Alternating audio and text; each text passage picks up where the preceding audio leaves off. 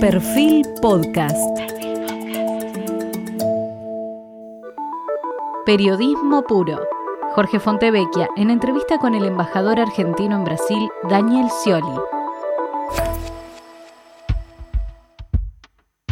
Hoy estamos con Daniel Scioli. Déjenme leerles una cita que dice, Daniel es un ser hiperkinético, es uno de mis amigos más queridos y un gran embajador que me ayuda a resolver muchos problemas y desafíos. Y más adelante en la cita dice, hablar con él es como hablar conmigo. Esta cita es de Alberto Fernández, el presidente de la Nación. Cuando uno habla de Daniel Scioli, no solo se pondera su continua actividad, sino su enorme capacidad de recuperarse de situaciones muy complejas, como se recuerda aquel gran accidente que tuvo cuando era estrella del deporte en 1989. Daniel Scioli, como Reutemann, llegó a la política en la época de Carlos Menem como aporte de la fama y el deporte, en su caso, a la política, y su momento culmine de la política fue cuando fue candidato a presidente y perdió solo por un punto en el año 2015. Exactamente eh, el presidente de ese momento electo, Macri, sacó 51.34 y Scioli sacó 48.66. O sea, solo exactamente dos puntos de diferencia que como lo que tiene uno se lo saca al otro, un punto de diferencia hubiera servido para que el resultado fuera diferente. Para llegar a esa candidatura de presidente hay un largo recorrido. Déjenme leerle, fue licenciado en marketing en la década del 80, ya se mencionó, destacado motonauta, ocho veces campeón mundial y luego se retira de ese deporte. Se presentó por primera vez a elecciones en 1997 como candidato a diputado nacional por la Ciudad de Buenos Aires y en ese momento fue que obtuvo su primer banca. Luego ocupó puestos de secretario de Deportes, secretario de Turismo de la Nación entre 2001 y 2003, fue vicepresidente de la Argentina en el periodo 2003-2007 y gobernador de la provincia de Buenos Aires en 2007 y 2015. Su relación tiene idas y vueltas eh, con el kirchnerismo y con Cristina Kirchner, pero la vicepresidente siempre rescató eh, a Daniel Scioli como alguien muy leal, fue presidente del Partido Justicialista en el año 2009 y desde la muerte de Néstor Kirchner en 2010 hasta mayo de 2014.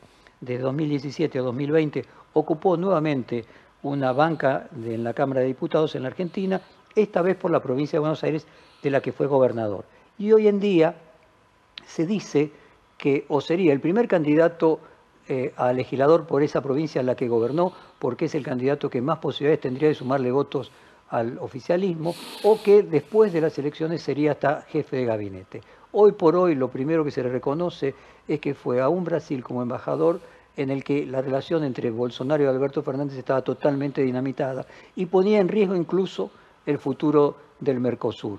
Y se la fue arreglando de alguna manera para tratar de que eso no eh, no, suceda y este es el reconocimiento que le hacen en el gobierno a su actual eh. Quiero comenzar preguntándote, Daniel, este fue un año particular eh, con muchas muertes, en parte por el coronavirus y no solamente por ellas, y hay dos personas que fallecieron muy recientemente, que es Carlos Menem y Miguel Ben, con los que vos tenías una relación muy, muy estrecha. De hecho, Ben hubiera sido tu ministro de Economía o principal asesor eh, económico. Eh, ¿Qué te pasó este año en la relación con, con la muerte, con el coronavirus, con el riesgo de muerte? Es muy fuerte para todos los argentinos y particularmente quienes estemos muy próximos a, seres queridos que han marcado la vida de uno, particularmente en el caso de este Carlos Menem, eh, que fue quien confió en mí en su momento. Yo creo no como deportista, sino la actitud que tenía, las ganas que tenía que él la percibió y así fue que me impulsó a lo que fue mi primer escalón en la política, una interna abierta en la capital federal. ¿no? Y jamás eh, dejamos estar en contacto, eh, un cariño entrañable, especialmente por su calidad humana, e inclusive eh, no mezclando las cosas, porque el 2003 termino enfrentándolo, cosa que él este, comprendió perfectamente y eso me lo hizo saber cuando lo fui a visitar, apenas asumí como presidente del Senado, toqué la puerta de su despacho y estaba Ramón Hernández y dije, ¿está el presidente? Sí, decirle quiero saludarlo. Y, no podía creer, cuando entré ahí, digo, Carlos, presidente querido, soy el mismo de siempre, Daniel, a su disposición, siempre agradecido y hasta los últimos minutos de, su vida estuve siempre muy cerca a, su familia eh, y en especial me generó un, sentimiento de orgullo cuando percibí con el respeto que, se lo despidió, a quien fue 10 años presidente de la Nación, con aciertos, con errores, un testimonio de lucha, compromiso este, por la democracia. En el caso de Miguel Bain, en aquel momento había que dar señales muy claras y junto a Mario Blecher fueron dos pilares fundamentales en lo que era eh, la agenda del desarrollo que yo le proponía a los argentinos de cara al futuro para solucionar los problemas que había pendientes. Si algo que caracterizaba a Miguel era su sentido del humor, eh, la manera simple de explicar las cosas, y la verdad que fue durante la campaña también un aprendizaje este, constante. Ahora, permitime sobre Miguel Bain y llevarte al tema económico. Esta semana que pasó, Jaime Durán Barba dijo que si Macri hubiera sido presidente durante la pandemia, la situación no hubiera sido eh, ingobernable. Déjame continuar en esta idea de la contrafáctica.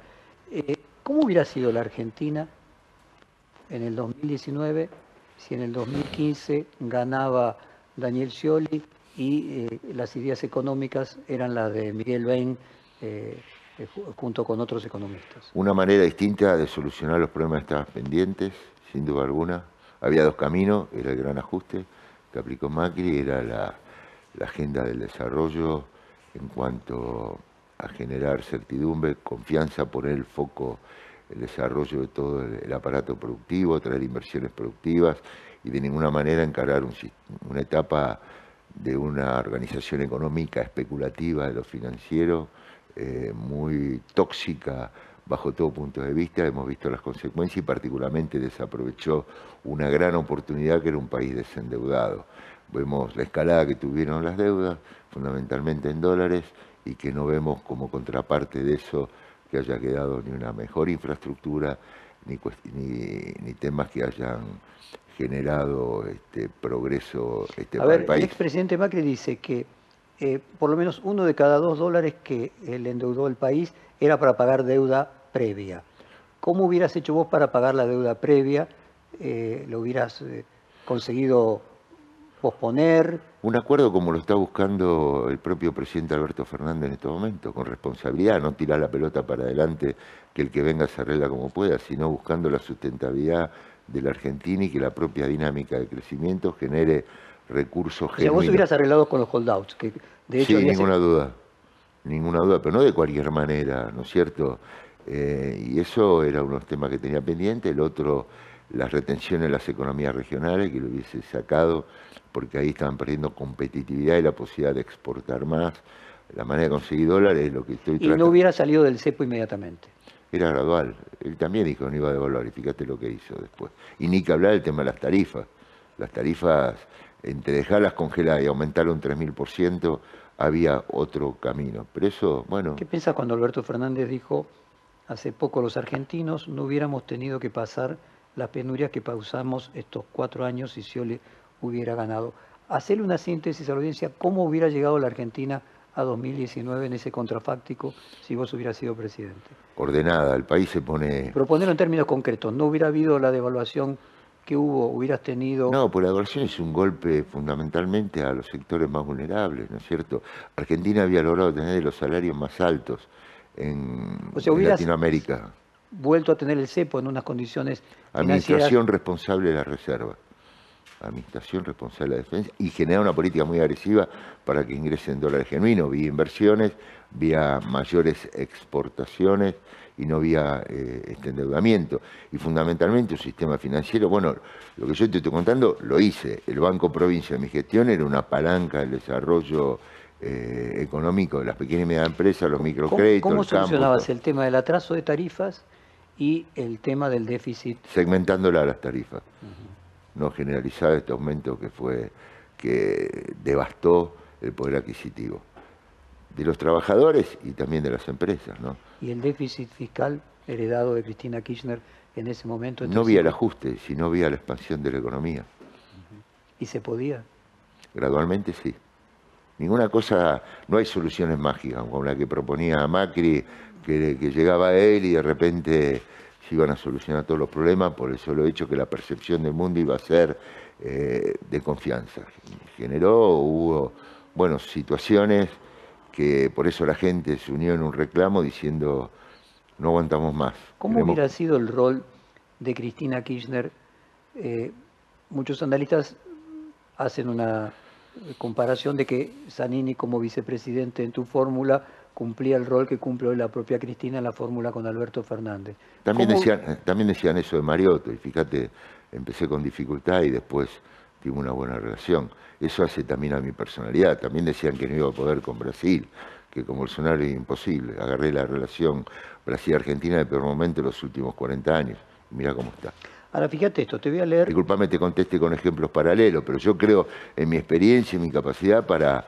Eh, nunca pensé que para construir poder una tenía que demonizar al que vino antes. No lo hice nunca, ni con en cada responsabilidad que he tenido. Yo asumí el Ministerio de Turismo y Deporte y no me preocupé y ocupé de, atacar a, este, Lombardi. Al contrario, muchos que fueron colaboradores de él, que estaban llevándose ya sus cosas a la Secretaría de Turismo, le dije, ¿dónde van? Bueno, pues ahora viene usted, que otro partido político, no, acá no, no diferencia, acá el que es eficiente, el que va a ayudar, el que tiene experiencia, se queda conmigo. Y hasta que yo terminé mi periodo como gobernador, trabajaban ahí. Cuando yo asumo la provincia, jamás me habrás escuchado una crítica a Felipe Solá o confrontar con él para tratar de construir por el propio. poder se construye de cara a la percepción que tiene la gente de tu gestión y el acompañamiento que te da. Déjame leerte eh, un textual de Marina Dalpolleto, quien, la continuadora de Miguel Bain y probablemente una de las economistas más importantes que tiene la Argentina, principal discípula de Bain. Eh, y eh, ella dice, antes los profesionales de la economía discutíamos entre posturas más o menos fiscalistas. Ahora estamos todos de acuerdo en criticar al Instituto Patria. ¿Qué ¿Estamos de acuerdo en qué, perdón? En criticar ah. al Instituto Patria. Si pareciera haber una diferencia económica más marcada respecto a lo que hay que hacer entre lo que se le asignan ideas eh, inspiradas en Kisilov y la tradición de la mayoría de los economistas.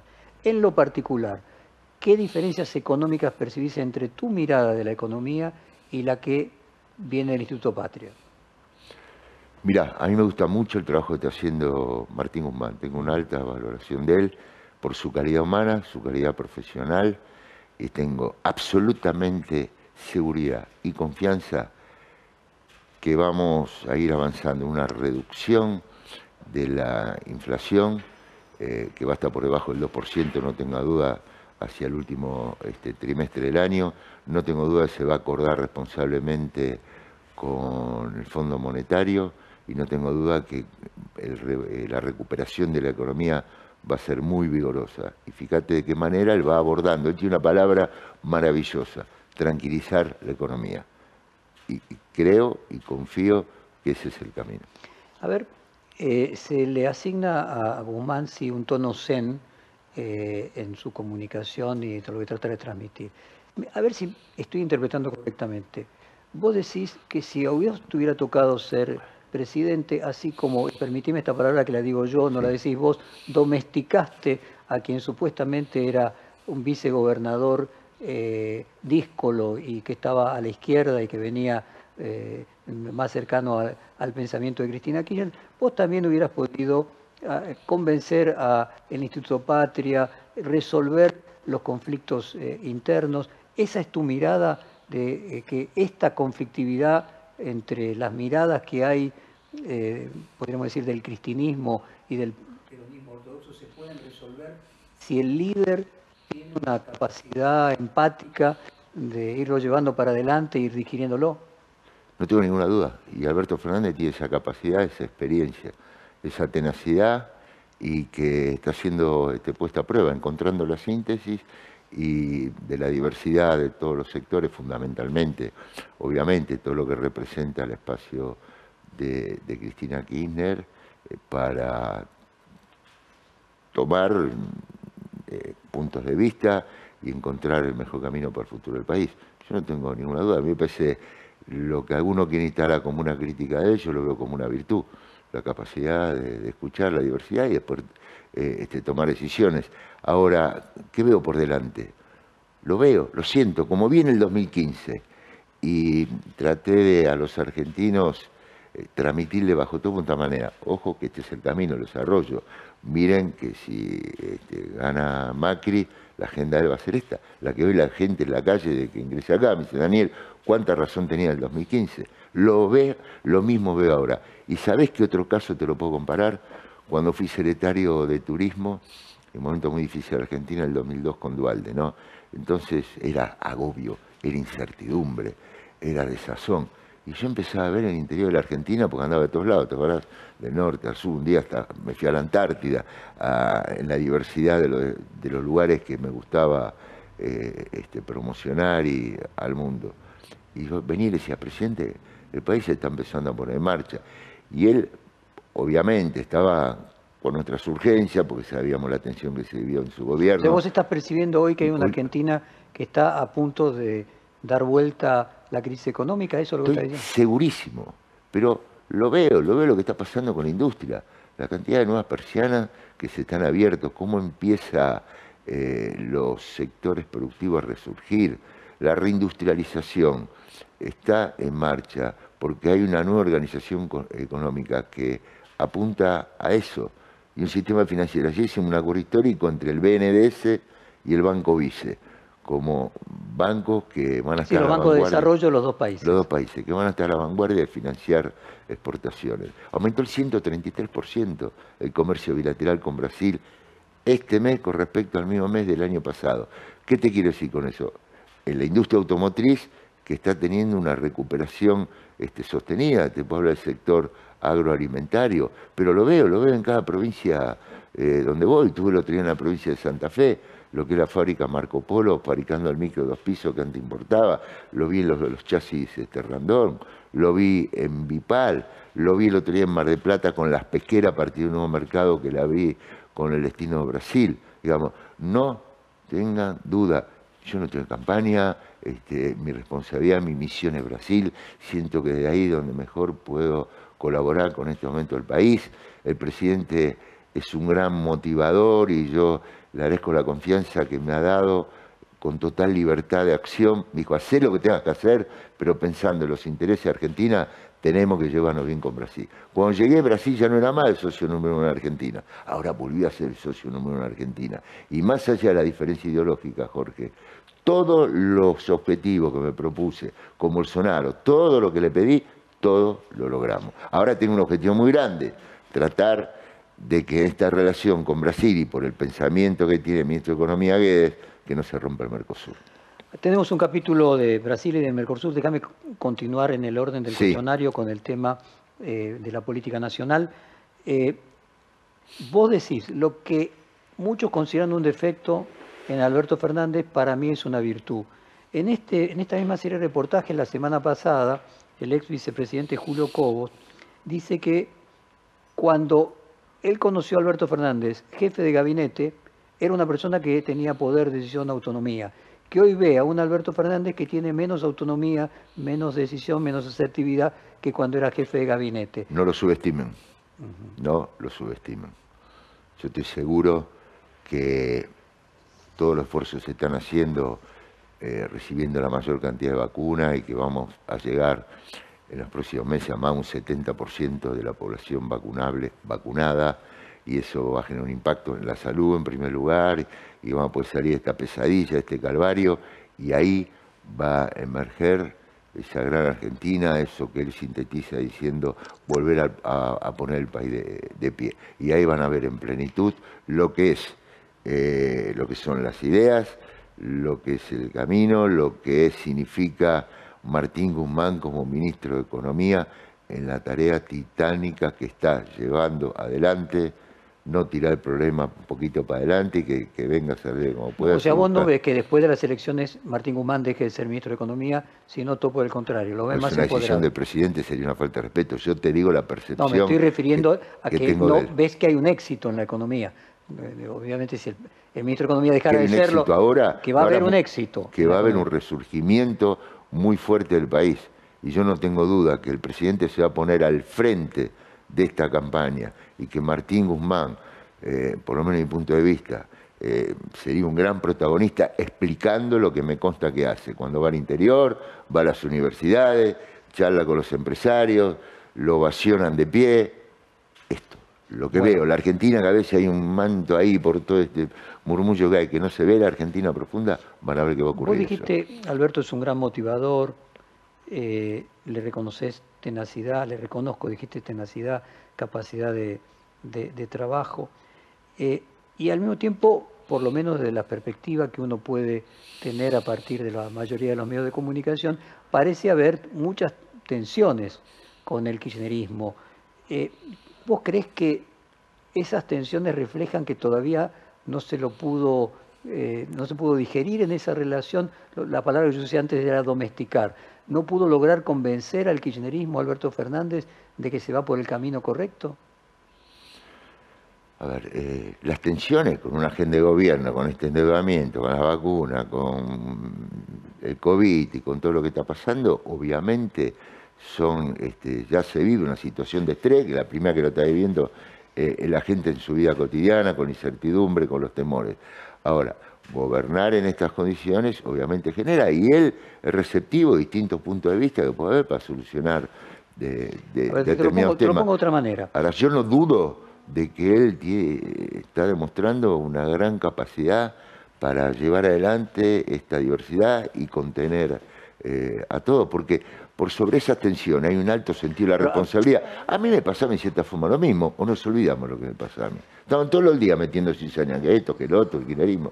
Escúchame, acá apliquemos el sentido común. Fue, que fue, por ejemplo, a eh, una, un meeting de Clarín, eh, y que por lo tanto vos te peleabas con el kirchnerismo. Vos decís que... Cuando inauguraba Cuagro.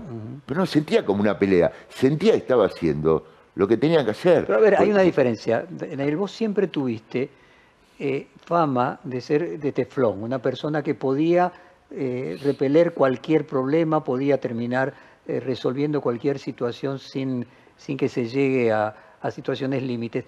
Alberto Fernández no, Alberto Fernández tenía la imagen de una persona de un carácter más duro, lo definen incluso sus amigos como calentón. Este, este Alberto Fernández, que pareciera tragarse sapos, ¿qué es? Es una, que vos lo conocés de hace muchos años, es una persona que se adapta a la necesidad actual.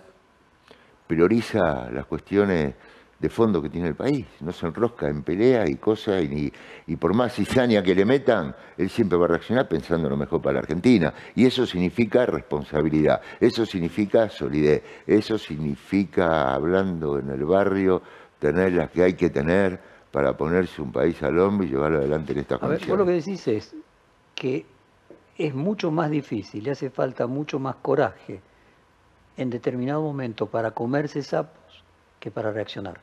Yo no siento que se esté comiendo ningún sapo, pero yo siento que ese es el, donde se pone a prueba el templo de un dirigente.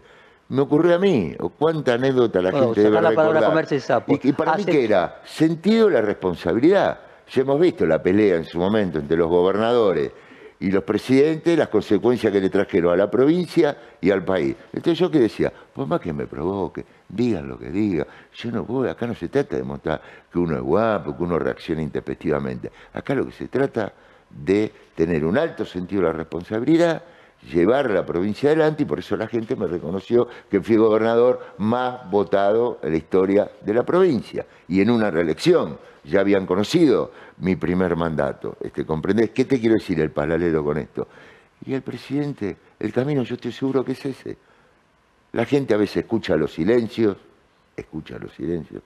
La gente tiene, es, muy sabia interpreta algunas cuestiones y estoy seguro que a la hora de la verdad, este año, donde en, el fondo la elección va a ser respaldo sí o respaldo no a un presidente que está este, haciendo todos los esfuerzos para sostener y reconstruir un sistema de salud pública, reconstruir una economía, un sistema financiero orientado a la producción, que está buscando encontrar este equilibrio entre la salud, la economía, que está teniendo una relación, que está buscando una solución de fondo al tema dramático de la deuda, la gente va a sentir en ese momento Lo peor ya pasó, pasamos la mitad del río. No volvamos al pasado. ¿Y el pasado qué son? Esas políticas nos llevaron a esta realidad, que yo sé que es agobiante. Que yo sé, porque hablo con la gente, eh, este, todo el día hablo con los comerciantes. Ayer estuve en el Parque Industrial de Morón, sé lo que está ocurriendo, todo el tiempo. Pero a ver, trato de mirar un poco más allá y transmitir las expectativas muy buenas desde mi experiencia personal que tengo con respecto a lo que se viene. Si vos encontrás paralelismos entre esa recuperación post-2002 y esta situación actual. O sea, vos ves que se repite esa situación. Sí, sí. Daniel, eh, el presidente Alberto Fernández cita habitualmente a Alfonsín, incluso algunos critican que cita más a Alfonsín que a otros presidentes eh, peronistas. Vos también tuviste una relación muy eh, cercana y entrañable, por la amistad que envidia tenía mi padre con él. Y el otro día lo recordamos con Cerney. Lo fui a ver al expresidente Cerney, que es una maravilla escuchar a sus 91 años la relación que tenía con Brasil cuando dijeron, basta de enfrentamiento, basta de desconfianza, tenemos que integrar a Brasil y Argentina. Dejaron atrás toda la diferencia y fueron las bases fundacionales del Mercosur. ¿Quién fue ese? El pensamiento de don Raúl Alfonsín. Ahora, para que ocurran esas cosas, no es, este, si bien tiene la máxima responsabilidad institucional el presidente, no solamente depende de él, sino de la voluntad que haya también de todos los sectores políticos. Un ejemplo de madurez que dimos cuando se arregló la primera parte de la deuda. ¿Te acordás? Apoyaron a los gobernadores, apoyó la oposición, apoyó el Congreso. Tenemos que volver de alguna manera a las cosas que nos deben unir. La lucha con la pandemia nos tiene que unir el enfrentamiento a la deuda nos tiene que unir. La lucha contra la inflación nos tiene que unir. Después lo demás que tenga matices, para determinadas cuestiones de política de Estado, que mirando de cara al futuro y pensando en lo, eh, en lo mejor para el país, debemos consensuar. Decime, más allá de que veo que te entusiasma todo el tema de Brasil, y como te decía, ya tenemos una parte del cuestionario en eso, ¿descartás ser candidato, primer candidato a legislador por la provincia de Buenos Aires en estas elecciones de noviembre? Mira, estoy seguro que los máximos responsables del Frente de Todos definían una estrategia electoral y... si fuera necesario lo haría. Los candidatos, eh, yo creo que soy más útil al país en este momento haciendo este trabajo de Brasil. ¿Qué, ¿Qué representa? Trabajo para los argentinos, inversiones y dólares genuinos. Aparte siento, te digo la verdad, Jorge, lo personal, que me agarró en un momento justo en mi vida acumulada experiencia política y personal donde puedo desplegar toda, eh, todo lo que fui aprendiendo en la relación con Brasil. A ver, no fue fácil reconstruir un diálogo con, con Bolsonaro por la característica de su gobierno. No es sencillo tener en seis meses con la pandemia haber visitado 12 estados de Brasil con los gobernadores, tengo 10 cámaras empresarias binacionales, encuentro con el expresidente Lula, encuentro con el expresidente Cardoso, con Sarney, para defender el Mercosur, que se tense pero que no se rompa. A ver, y esa, esos despliegues estoy haciendo, creo que le estoy dando un servicio al entonces, ¿qué le dirías a Alberto Fernández? ¿Quién tendría que ser, a tu juicio, quien encabece las listas en el distrito más importante que es la provincia de Buenos Aires? Si te dijera, Daniel Bení, vos decís, no, mira, lo que yo estoy haciendo en Brasil es más importante para la Argentina. Creo que más allá, quien tenga la responsabilidad de ser los candidatos, el fondo de la votación va a ser, ¿acompañamos al presidente? ¿O no ¿Estamos de acuerdo con lo que está haciendo? El candidato va a ser el presidente. En la misma forma que en el 2017 fue Bullrich. Es el presidente, es lo que está haciendo para solucionar la deuda, es su política productiva, es este, su a ver, toda la, línea de reindustrialización del país, recuperar el mercado interno. Ponía el ejemplo, como fue en la provincia que ganó Esteban Bullrich, que no era una persona muy conocida, pero lo que se votó era en ese momento a favor de la política del gobierno de Macri. Y terminó ganando una persona que no era conocida, a Cristina Kirchner. Pero vos decís que finalmente el candidato en una legislativa no es el determinante, sino que es una especie de referéndum del gobierno. A mí me parece que dada la agenda que tenemos en Argentina y el contraste tan claro en las políticas que hemos tenido hasta el 2019 y la política y la manera que está enfocando eh, la reorganización del país, sus prioridades, eh, eso sin ninguna duda va a ser... Que va a haber un referéndum de modelos. Un referéndum de modelos. Sí. Daniel.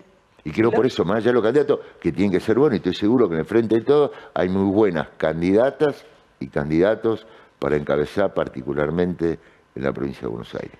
En la última entrevista eh, larga, que fue en 2019, fue justo antes de que se decidiera quién iba a ser el candidato del Frente de Todos, incluso la existencia misma del Frente de Todos, pero era eh, comienzo del año que iba a ser el año electoral. Eh, sobre el gobernador de Córdoba, Juan Schiaretti, vos dijiste, él mismo ha dicho que no es el macho alfa de la alternativa federal, pero también tiene autoridad por el triunfo contundente que obtuvo en Córdoba, por haber sido uno de los protagonistas de las bases fundacionales de eh, lo que era esa eh, tercera vía. Eh, ¿Qué pasó con la tercera vía, que es algo que vos mismo en ese momento simpatizabas? a, ver, a mí me gusta que haya las mayores alternativas en la diversidad, porque creo que se beneficia el país, la gente, todo. Ahora, creo que evidentemente el Frente de Todos en sí mismo interpretó lo que decía la gente en ese momento, únanse para defendernos, no aguantamos más que aumente la tarifa, no aguantamos más que, que tuvimos que bajar la presión de la fábrica, etcétera, etcétera. O sea, Entonces, el frente, de todo fue mucho más que el peronismo. Absorbe, absorbe esa tercera vía. Y más en este momento cuando hay cuestiones tan de fondo del país. ¿Crees que eso lo va a seguir haciendo?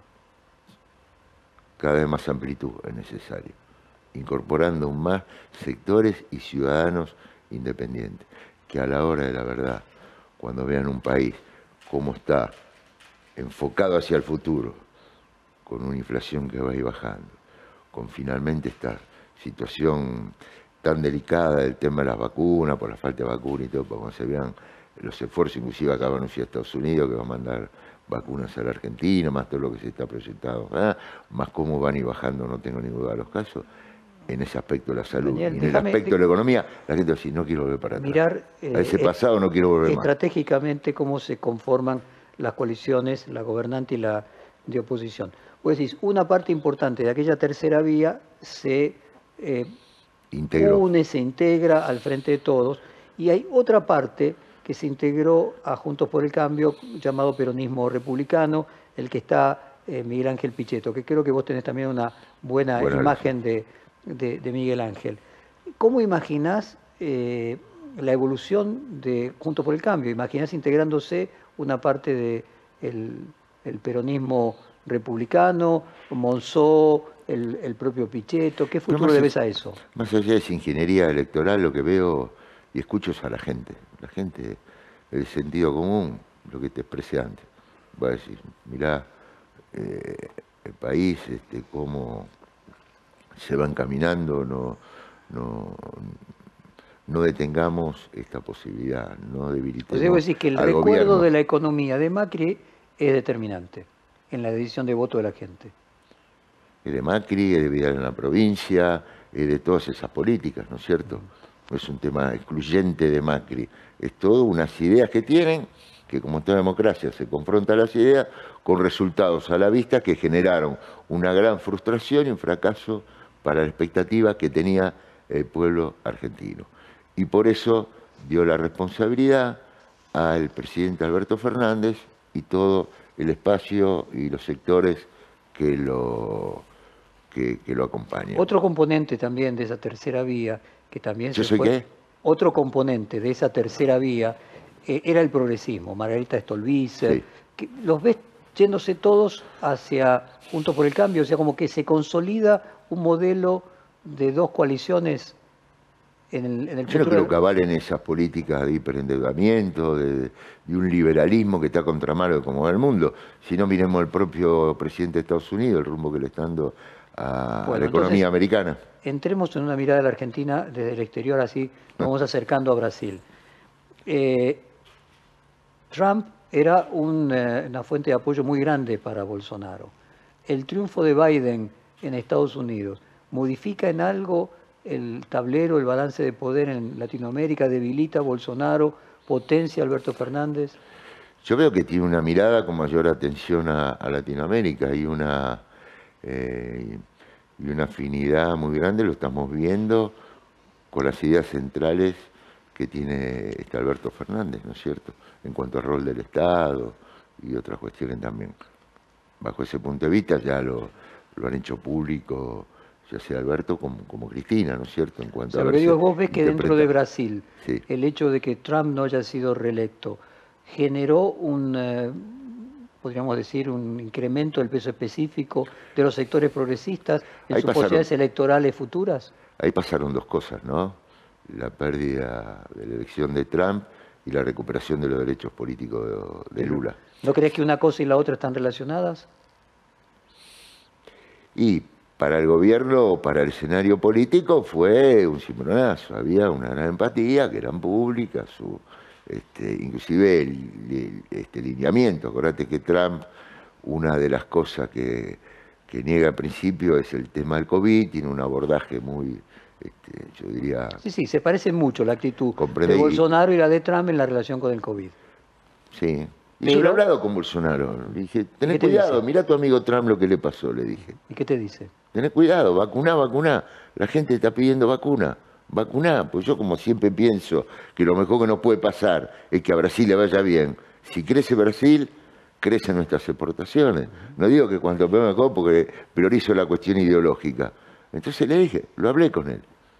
Vacuná. ¿Y qué te Y, dice? y volví a poner el auxilio emergencial, Y te que es como el IFE argentino. ¿Y qué hizo? No sé, está a la vista lo que está haciendo. Yo no digo que yo soy el responsable que Brasil ahora está encarando una etapa de vacunación masiva, que así el propio este, Bolsonaro hizo referencia a 100 millones de vacunas que estaba incorporando. Estoy seguro que también, en la medida que avance el año, nos vamos a encontrar con gran parte de la población de Brasil inmunizada a buena hora. A buena hora. Yo le dije, porque como ando por los estados, el interior profundo de Brasil, donde nunca ha ido nadie, este, me encanta ir a los supermercados, busco oportunidades para el país, hablo con los empresarios, con los, con los consumidores también, que ahí veo la- las preferencias, los gustos que tienen y me di cuenta por la marca argentina y la percepción que hay de calidad de interés. Y me di cuenta, escuchando en el Nordeste, el auxilio emergencial, que es como el IFE, fue Que allá, perdón, para poner en, a, la, a la audiencia, compartirlo con la 600 audiencia, reales. el doble en términos eh, de valor 120 que la que dólares. te- 120 Equivalente- Bueno, en un momento determinado, por cuestiones fiscales, Con gente, perdón, que su salario era en promedio menor que el argentino. absolutamente. Y yo le dije, decirle a... Lo hablo con él, viste, en confianza, con gente de confianza. Decirle a Guedes, al ministro de Finanzas. Claro, viste, también la ortodoxia liberal, fiscal. digo. Como cuando fue lo del Fondo Monetario. Le dije, escúchame, tenés que tener un gesto con Argentina. ¿Qué? Apoyar la negociación con el fondo. Lo voy a hablar con Guedes. Esto no es desde el punto de vista económico, esto es geopolítico. La estabilidad argentina es muy buena para vos. No- nos- para nosotros Brasil es importante, pero para Brasil Argentina es el tercer socio comercial. Y, es un préstamo que le han dado a tu amigo Macri, que vence en los próximos cuatro años 45 mil millones de dólares y que estamos tratando dar. Da un gesto. Bueno, está bien. Apenas la próxima conferencia esa que da los jueves por, por redes, me dice, pues le dije también, venía a Buenos Aires, a la cumbre del presidente, pero no iba a ser en Iguazú, la vamos a organizar en Buenos Aires. Te imaginás los asesores, todos le decían que no. El presidente me dijo, garantizale que va a ser tratado con todos los respetos y el protocolo que merece como presidente de Brasil. Bueno, dije, porque algunos le decían, ni se te ocurría a Buenos Aires, se imaginaban las marchas de no sé qué, contra... Digo, yo te garantizo, voy a estar yo, le digo, vos vení, vení a Buenos Aires. Bueno, bueno, cuando haga la videoconferencia, la- las charlas esas, voy a decir que voy a Buenos Aires y que apoyo la negociación de Argentina con el fondo. Y lo hizo, que sorprendió a todos. Y ahora estamos en esta discusión acerca del futuro del Mercosur. Ahora, Daniel, déjame entrar a- al tema político. Brasil es más importante que Bolsonaro, ¿no? O sea, Brasil va a trascender a, a- a Cada país es más importante que La, los la pregunta es si el triunfo de Biden y la no reelección de Trump modificó de alguna manera el clima político en Brasil que hizo que la sociedad, eh, la- el Supremo Tribunal, viese con mayor eh, eh, benevolencia eh, a los juicios que tenía Lula y eso permitió que cambiara el tablero político. Es decir, que el Supremo Tribunal hiciera una modificación respecto de las condenas y que lo que hubo fue un cambio de humor social, que ya se considera que Bolsonaro no tiene posibilidades de reelección, que cambió el, clima inclusive en Sudamérica. ¿Percibís algo así más macro, algo que trasciende a Bolsonaro? No, la recuperación de los derechos políticos, lo dice el propio fallo, es porque se puso al descubierto con pruebas que Moro no actuó con objetividad jurídica, sino con intencionalidad política. Ahora, Daniel, antes de ese fallo hubo otro fallo del Supremo Tribunal que simplemente consideró al Tribunal de Curitiba, anuló eh, los Empieza de vuelta el juicio. Muy bien, anuló el tribunal, eh, la, la, jurisdicción del Tribunal de Curitiba, cuando ya el mismo Supremo Tribunal en el pasado había dicho que era válido. Es decir, antes del tema de Moro, evidentemente hubo un tema político por el cual el Supremo Tribunal cambió su perspectiva hacia Lula, ¿no? Yo creo que lo hace como, yo no tengo ninguna duda de la, independencia de esa corte, de la objetividad, del, gran protagonismo que tiene la política brasileña, ¿no? Para compartir con la audiencia, en Brasil se sabe más el nombre de los 11 ministros de la corte que de los 11 jugadores de fútbol. Yo lo que te estaba llevando es que con una actitud, de, si vos querés, interpretativa, hermenéutica del Supremo Tribunal de Brasil, lo que vieron es que eh, cambió, cambió el humor de época. Fue muy burdo lo que hicieron con Lula. Fue muy burdo. Pero ellos mismos. Famoso lawfare. Pero, pero, ellos Bueno, habrán profundizado la investigación y las pruebas, todos los elementos. Un, tribunal esa característica. Pues lo hicieron en una primera sentencia y después se ratificó por la amplia mayoría de los miembros de la Corte. Es decir, y Lula recupera los derechos políticos. ¿Qué quiere decir? ¿Que el gobierno de Bolsonaro no tiene ninguna chance? No. Nunca hay que subestimar en política, sabemos los escenarios cambiantes. Es ahora que está eh, poniendo el esfuerzo. Vacunar, vacunar, vacunar y recuperación de la economía. Que estos primeros cinco meses ya la economía creció 1,2 con perspectiva de crecer el 5% este año. Este, ¿Comprendés? Una cosa no tiene nada que ver O sea, vos le, le asignás chances a Bolsonaro de ganarle a Lula. Yo digo que no hay que dar que el gobierno de Bolsonaro... los, muertos que vos matáis gozan de buena salud. O sea que todavía no lo den por muerto, decimos. Sí, es muy dinámico esto.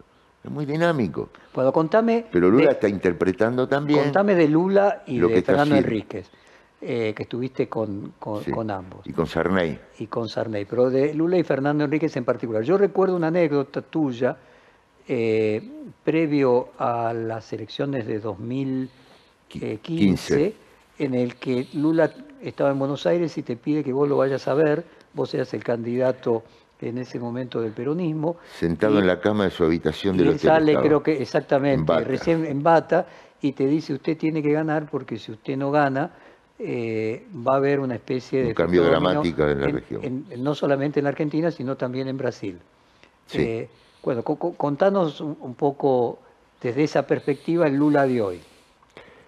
A ver, yo, eh, él estaba en Brasilia, tuvo una serie de reuniones, eh, se comunicó su gente conmigo, si estaba dispuesto a ir a verlo, y obviamente que sí, porque a mí me gusta hablar con todo el mundo y particularmente con quien yo le tengo un cariño, gratitud por esa actitud que tuvo en mi campaña en el año 2015, porque Lula es muy especial, muy querible su forma de ser. Entonces, y siempre me parece muy interesante escuchar a, expresidente con su experiencia y particularmente en este contexto. Y también sabiendo de su amistad con Alberto Fernández, ¿no es cierto? Que publique los gestos que ha tenido Alberto con él. Y se lo dije a Bolsonaro que iba a ir a verlo a Lula. No lo fui a ver escondido. ¿eh? Se lo dije, se lo expliqué. Bueno, lo voy a ver a Lula. ¿Qué encontré? Primero fue fuerte porque evidentemente todas las alternativas que han pasado en su vida, su detención de casi dos años, este, Habían pasado que no lo viste esos cinco años. No, lo había visto en su sindicato por el año 2017, 2018. Antes de que fuera preso. Sí, antes de que fuera preso. Habíamos ido con Héctor Dar, con Víctor Santa María, con Antonio Caló. Aquel Lula de Bata en el Hotel Alviar diciéndote, mire que si usted pierde, se llevan puesto también al PT en Brasil. El del 2017, eh, ya con... Eh, digamos, en una situación distinta. Creo que en ese momento todavía no estaba Bolsonaro, eh, pero ya no estaba el PT en el gobierno. Y este actual, ¿es el mismo, la misma persona? ¿Qué fue cambiando? Yo me encontré con un hombre con una gran vitalidad, digamos, sus 75 años, uno este, lo percibe como un hombre de una gran determinación, lucidez, una actitud pacificadora, mandeliana, te diría, pensando en lo que está ocurriendo, de reflexión. Por eso está haciendo tú una ronda con todos los mayores referentes de la política de Brasil. Por eso eh, su encuentro con Cardoso tuvo un significado muy profundo, porque fueron rivales, ¿no es cierto?, en, elecciones.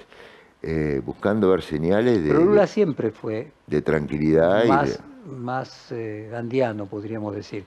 Porque de hecho él mantuvo de Fernando Enrique Cardoso muchas líneas económicas y su presidente del Banco Central, mm. para decirlo, digamos no es no fue una ruptura con el caso del kirchnerismo con el menemismo, ¿no? No, es un hombre que tiene esas características. Que Pero vos se las ves ahora acendradas. Sí, ninguna duda. Yo creo que tiene que ver con lo que le pasa a él en su interior y con lo interpreta que la demanda del pueblo brasileño, ¿no es cierto? Ante un liderazgo de la característica de Bolsonaro. Ahora, no encontré un hombre eufórico, lo encontré cauto, no encontré un hombre que está seguro que ahora le toca. No, está eh, con su diagnóstico, con su percepción de la realidad, con, su, con las definiciones que él ha tenido, muy conciliador, con la prensa que ha sido muy dura con él y particularmente con esa prensa, diciendo, bueno, dejemos nuestro desencuentro atrás, ahora pensemos en la grandeza de Brasil, Brasil tiene, bueno, la definición, hablándole mucho a la clase media, al centro, cosa que nosotros también creo que en este momento particularmente porque siempre tiene ese porcentaje indeciso e independiente, el centro es lo que eh, define evidentemente tiene un, gran impacto en las elecciones y creo que ahí particularmente tenemos que, hablarle a las pymes, a, la clase media en general.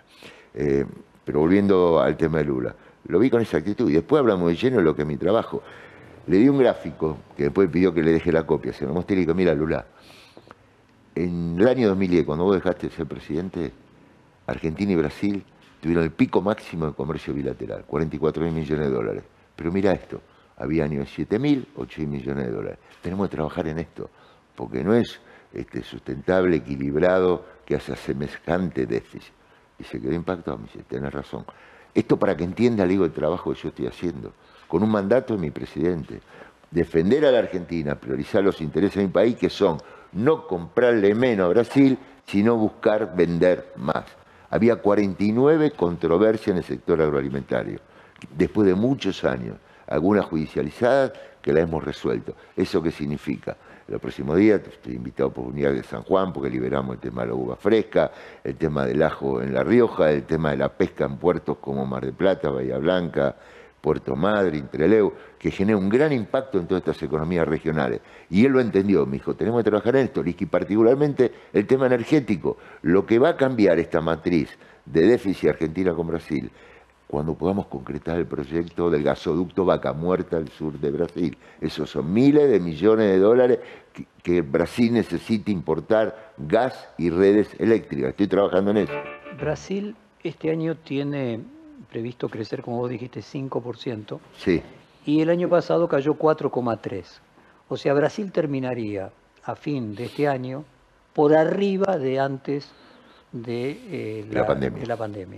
Argentina, aún en el mejor de los casos, dado que cayó casi 9,8%, casi 10% el año pasado, aunque este año tuviésemos un año fantástico de 7%, eh, terminaríamos por debajo. ¿A qué atribuís esa fortaleza, esa resiliencia a la economía brasileña, aún, como imagino desde tu perspectiva, un economista como, como Pablo Guedes, un Chicago Boy? A la situación que se encontraba el país en las condiciones que lo recibió Alberto. Sistema de salud desarticulado, desfinanciado, la educación, los hospitales, todo lo que, lo que a diario hacen referencia el presidente o, lo mismo en la provincia tiene que ver un poco con eso, el punto de partida. el de él fue una continuidad de un año. Y, también, bueno, allá no hubo una armonización del presidente con los gobernadores como acá. Entonces, por un lado vos me marcás ese número, por, por otro lado mira las víctimas, ¿no? Mira las víctimas, con un sistema de salud que colapsó en varias oportunidades, que es otro de los factores que hace que se incremente desgraciadamente las víctimas. y acá se priorizó el sistema Daniel, tu, visión es la siguiente. Brasil cae el 4, sube el 5, termina los dos años más 1. Argentina cae el 10, sube el 7, termina menos 3. Ese 3 es el mismo menos 3, 2, menos 2,8 que dejó Macri de tendencia del Producto Bruto, que fue lo que cayó en el 2019. Ese sería el punto, la diferencia es que No puede- no Brasil puede- no tuvo a Macri, que Temer No, fue mejor que Macri. No, no, puede dejarse un paralelo con el tema de la pandemia, con el manejo de la pandemia. Porque Brasil no cerró un momento hubiera caído más todavía la Argentina entonces. ¿Quién? Si hubiera tenido una eh, No, situación... al revés, porque si Argentina eh, hubiésemos tenido más víctimas, acá se priorizó la primera etapa de la cuarentena, ¿para qué está orientada? Sí, sí, para adecuar el tenido sistema a- de salud. a eso me refería. Para adecuar el sistema de tenido más salud. víctimas, ¿Y la segunda etapa para qué está? Estas te, restricciones. te estoy hablando de la, de la Ah, de la economía. Yo, ok, hubiéramos tenido, obviamente, en Brasil hubo más víctimas de las que pudieron haber ¿Por qué? tenido. Porque cerraron, más. exactamente, y cerraron no bien la cayó la economía, pero hubo más víctimas. Lo que yo te planteo es este tema, de que la diferencia es exactamente igual, independientemente de- del tema, o parecido, independientemente del tema de las víctimas, si, si aislamos el tema de las víctimas, a que la Argentina ya venía con un Producto Bruto en caída y Brasil no. Bueno, es un hecho objetivo de la realidad, pero no podés desconectar el análisis económico del abordaje que tuvo el tema de la pandemia en un país y el otro, lo cual no significa ninguna crítica de mi parte. Yo no puedo intrometerme en asunto interno de la po- del gobierno de Bolsonaro, no me corresponde. Yo hago, este, ah, comparto contigo por, por el No, respeto que tengo un- un- por este buque insignia del periodismo que me enorgullece aquel día que tuvimos en un momento muy especial de la, de la campaña electoral, ¿no es cierto? Que estuvimos compartiéndola acá civilizadamente con, este, Con Macri. Fueron la primera vez que se juntaron con Macri Sí. antes del debate porque era la primera y el vez. respeto que te tengo por un- ser un gran emprendedor de la vida y el periodismo y la pasión y todo esto. Disculpame que haga este comentario, No, pero porque para- una persona para que invierte en todo esto que yo he visto, porque evidentemente cree y confía en el futuro del país. Y acá tenemos una- un gran país por delante. No tengo ninguna duda, va a ser una revelación. Mira lo que está pasando en el agro. Pero déjame traerlo de vuelta a la Argentina. Dale, perdón. Entiendo que eh, la opinión sobre Brasil es simplemente al, al- al fin didáctico de la Argentina. Allí hay un economista, Paulo Guedes, que, Sí. conduce la economía, que lleva adelante, la, podríamos decir, las mismas tesis económicas que se llevó adelante en la Argentina de 2015 a 2019. Eh, también uno podría leer inverso, que Brasil podría haber crecido más Mm. eh, con un sistema económico distinto. O sea, ¿vos crees que la política económica brasileña podría crecer más cuando llegue Lula, si es que logra ser presidente? No, no puedo hacer ese tipo de predicción, pues estaría pensando en una hipótesis que estaría ganando Lula y yo tengo que trabajar un año y medio al lado de este gobierno lo mejor posible, pensando lo mejor para el país. Bueno, con entiendo. el gobierno, con los presidentes, con, perdón, con el gobierno, con los, todos los ministros, todo mi trato a diario, que es impecable, la cual, y con el embajador argentino de Brasil acá, que es un muy buen profesional. Entonces entiendo que el tema de la economía brasileña es eh, inadecuado para un Pero bueno, ahora que crezca. Déjame hablar ahora, déjame hablar ahora de vacunas. Eh, aquí atribuís eh, que se autorizaron primero las vacunas chinas y no las rusas. Tengo entendido que ahora están autorizando no solamente Sputnik, sino la fabricación de Sputnik en, Brasil. El Butantan ya fabricaba un millón de vacunas por día. Compartí con la audiencia tu mirada del el tema vacunas en Brasil. que en un momento determinado el presidente a buena hora este, percibió que con esos otros tratamientos no iba a neutralizar el tema de- del COVID y, y evidentemente eh, instruyó a su gente salir a, a comprar vacunas. Y está a buena hora porque Brasil tiene una gran experiencia eh, de vacunación y en la complejidad de su territorio, el interior profundo del Amazonas, en otros lugares, tiene una gran capacidad logística. Y ahora se han lanzado a vacunar masivamente. Fue un punto de conflicto también con los gobernadores, particularmente con el eso. gobernador de San Pablo. Por eso te dije antes, que pasó así rápido, que acá un gran logro fue el presidente haber armonizado con los gobernadores y cuestión que allá tuvieron muchas Pues controversias. es un país más federal, inclusive por su tamaño, ¿no? No simplemente federal, la autonomía de los gobernadores allí. Y se metió demasiado la política ya en un momento determinado. Sabemos las aspiraciones del gobernador de San Pablo y creo que cuando se mete la política en estas cosas, en medio de la pandemia, se empiezan a tomar decisiones no pensando objetivamente, digamos. en- Ahora vos también estuviste con el gobernador de San Pablo, ¿no? Sí, tuve, claro que tuve. ¿Cómo no voy a estar con el gobernador del Palacio Bandeira, que, es el corazón económico de, de Brasil? Tengo una muy buena relación con él. ¿Y le ves alternativas? Pues otro de los candidatos eh, presidenciales. Me parece que va a ir por la reelección. De San Pablo. Sí, que no la tiene fácil tampoco. Porque la dinámica de la polarización nacional va llevando que los gobernadores. Él en su momento entró con Bolsonaro. Exactamente. Déjame hacerte una pregunta final respecto de nuevamente el espejo con la Argentina. Vos decís la dinámica de la polarización. Compararle a la audiencia argentina cómo se da la polarización en Brasil acá, el peronismo, antiperonismo, eh, la idea de si hay algo gorila anti-PT, la relación de la sociedad en esa polarización. Yo acá hago prevalecer las ideas más ya de los hechos políticos. Vos fíjate que en Brasil inclusive eh, la crisis como dispersó los partidos políticos, no están los partidos porque son la, referencia de Lula es mucho más importante que el PT. Bueno, saber ingeniería electoral que están haciendo ahora. Lula, el PT es un partido más en esta mesa. Y si que Lula lo ponen por arriba. Por arriba. Bueno, de alguna manera el, Frente de Todos. Se sienta como uno más. De alguna manera el Frente de Todos también es una alianza. Finalmente lo que estamos planteando es que Lula sería candidato a presidente. Pero tiene un eje en el peronismo. Allá no hay un partido dominante. Acá la unidad del peronismo y las distintas fuerzas se fueron integrando fue la columna. Sí, lo que dice que son panperonistas. Son la columna vertebral del frente de todos. Es el peronismo. Allá va a estar el PT junto a partidos de centro de centro derecha. PMDB, todos ahí. En la cual ven, bueno, lo que puede representar Lula y el camino que le propone Lula a futuro. Esto. Y creo que en Argentina esa es la gran decisión que tenemos que tomar ahora, en las elecciones este año y de cara al futuro.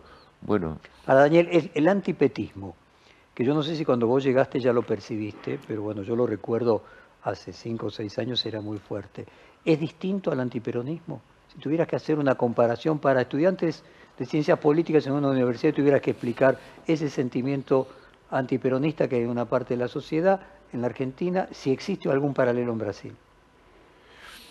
¿O es menos? Si Yo no veo el antipetismo como el antiperonismo. Veo que más que nada fueron la indignación de una sociedad que en un momento le interpretó muy inteligentemente Bolsonaro, de la frustración que el pueblo sentía por los partidos tradicionales, el rechazo que todo esto generó, y él encarnó eso, en ese momento. Y como yo lo hablé con él, le dije, escúchame, mira que los éxitos del pasado no garantizan los éxitos del futuro.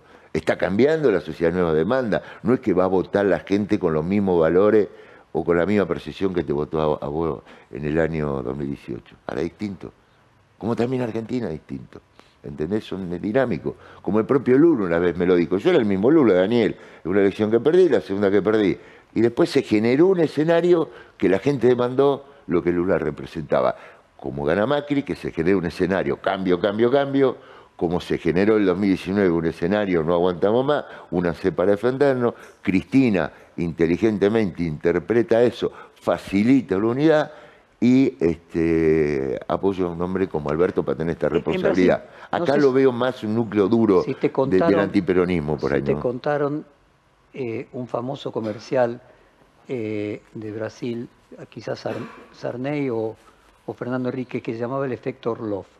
Había una publicidad de un vodka que planteaba que si uno tomaba un vodka de mala calidad, muy famoso en Brasil, eh, iba a envejecer eh, rápidamente y mal.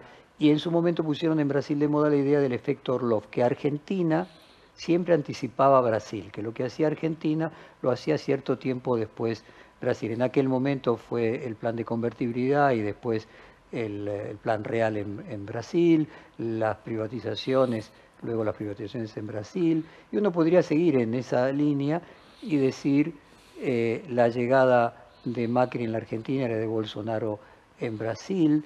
Eh, podríamos decir que en ese proceso de que Argentina anticipa eh, a Brasil, hoy se sigue dando, que te imaginas que el regreso del peronismo al poder de alguna manera está marcando algo que va a pasar en Brasil a fin del año próximo? No es tan uniforme eso en este contexto. Mirá lo que está pasando en otras elecciones, mirá lo que pasó en Ecuador, por ejemplo, veamos ahora lo que pasa en Perú, no es tan uniforme. Yo no, no lo veo eso. Pero ahora, a ver, hay cuestiones, hay cuestiones, escúchame.